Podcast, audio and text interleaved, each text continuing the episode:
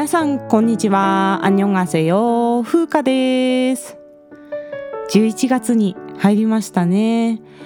今月のテーマは秋の夜長にユンさんということで、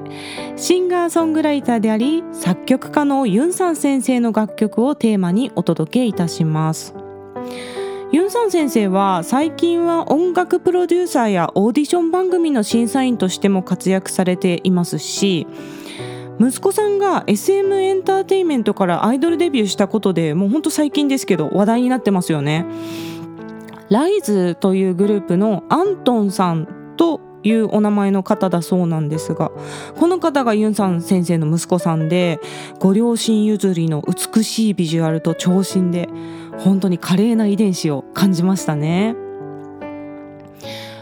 今回はユンさん先生の経歴やどんな音楽的特徴のある作曲家なのかなど紹介していきたいと思います。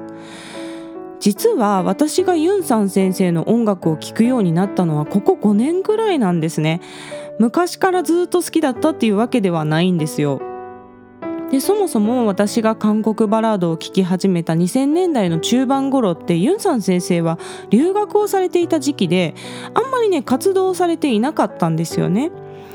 ただユー・ヒヨル先生やユン・ジョンシン先生と親交が深くて一緒に作品を出されていたり作曲家としてお名前を拝見することは多くて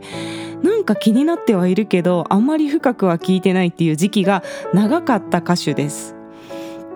でそれで2018年ぐらいにソン・シギョンさんが確か LINE ライブの企画だったと思うんですけれど日本で見えるラジオを配信していた時期があったんですよ。でそれを毎回見てたんですがシギョンさんがラジオの中でご自身が好きな韓国の曲を歌って紹介するっていうコーナーがあってそこでユンさん先生の「四音そげ永遠の中で」という曲を歌ってくれたことがあったんですね。でそれがめちゃくちゃ刺さったんですよ。なんて美しいメロディーの曲なんだろうと思って衝撃を受けましてでその時のラジオがきっかけで私はユンさん先生の音楽を1990年代までずっと遡って聞いたんですね。もうその頃はあらゆる音源がもうサブスク解禁されてたのでほとんど Apple Music で聞くことができました。ありがたいですよね。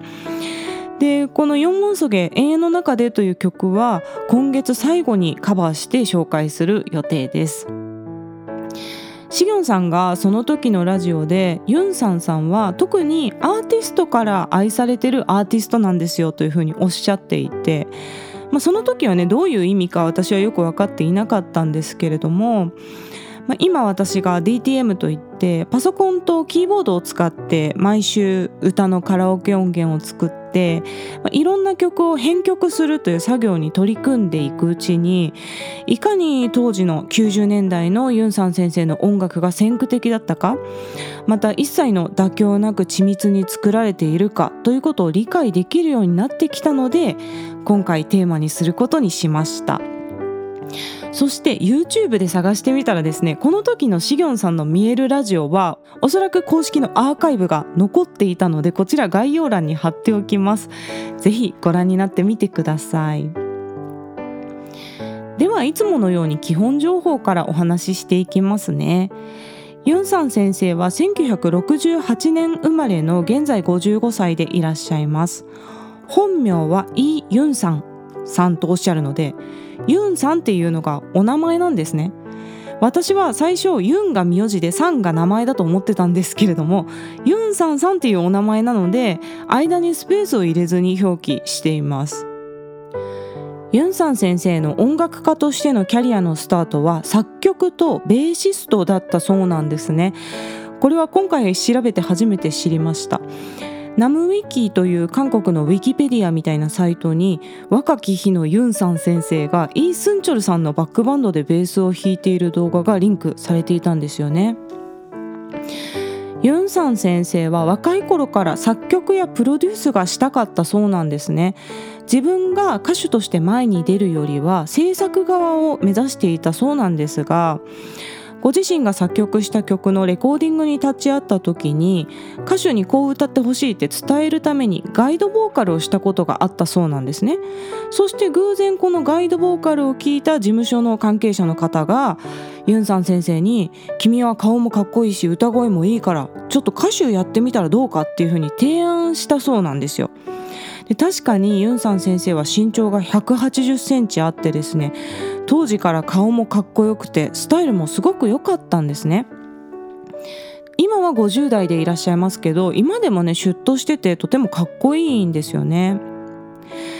でもユンさん先生は自分が前に出たいタイプではなかったことからいやあんまりやりたくないなって思ったそうなんですけれども歌手デビューしたらこれだけお金をあげますよっていう契約金として事務所が提示した金額が自分が当時欲しかったシンセサイザーを買ってもなおお釣りが来るくらいの金額だったんで了承したっていう経緯があるそうなんです。つまり音楽機材を買うために歌手デビューを受け入れたっていうことでこの経緯が面白いと思いますね。でユンさん先生の歌手デビューは1990年なんですが今よりも音楽機材が高額でなかなか手に入らなかった時代ですよね。今やスマホ一つで音楽が作れる時代なんですけれども90年代当時は DTM をやるのに何百万とかねお金がかかったと聞いたことがあります。私は今 Mac の Logic という音楽制作ソフトでカラオケ音源を作っているんですがこれが大体ね3万円ぐらいのソフトなんですけれどももはや把握できないぐらいの種類の音が搭載されています。 MIDI 録音っていうんですけれどもパソコンにまず信号を打ち込むんですねこのタイミングでこの高さの音をこの長さで鳴らしてくださいというふうに情報を打ち込むと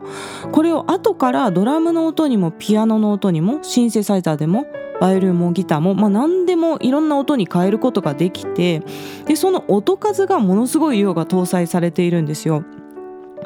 でロジックは有料なんですけれどもアップル製品にはガレージバンドという音楽制作アプリがもう無料で搭載されているんですね。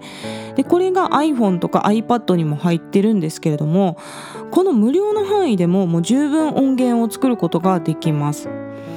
でこの30年で DTM 技術ってものすごく進化してもう手軽で誰でも使えるようになったんですけれどもユンさん先生はまだそういった技術がなかった時代に新しい音色を作り出していた研究者のような音楽家ですよね。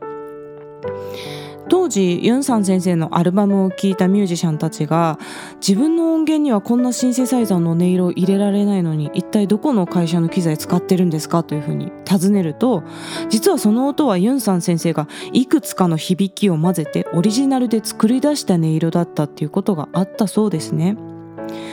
で今私が、まあ、曲のこの部分にはこんな雰囲気の音色が入れたいなって想像するそのシンセサイザーの音も、まあ、ユンさん先生のような先駆者的なミュージシャンたちが開発して、まあ、私はその音楽を聴いて学んで音色を知っているからこそ想像できるっていう面があると思いますね。そしてこういったエピソードからも想像できると思うんですがユンさん先生は音楽に対して非常にストイックで完璧主義だと言われています。今後曲のカバーをして紹介する時にまた個別にお話ししようと思っているんですがまずコード進行がねとても緻密なんですね。今回カラオケ音源を作るためにコードをいろいろ検索して調べたんですけれどもなんか普段ではね見たことがないようなコード進行がたくさん出てきました。私自身は自分が曲を書くときにボーカルのメロディーラインがまず浮かんでそこにコードをこう当てはめていくというか振っていくという順序で曲を作っているんですけれども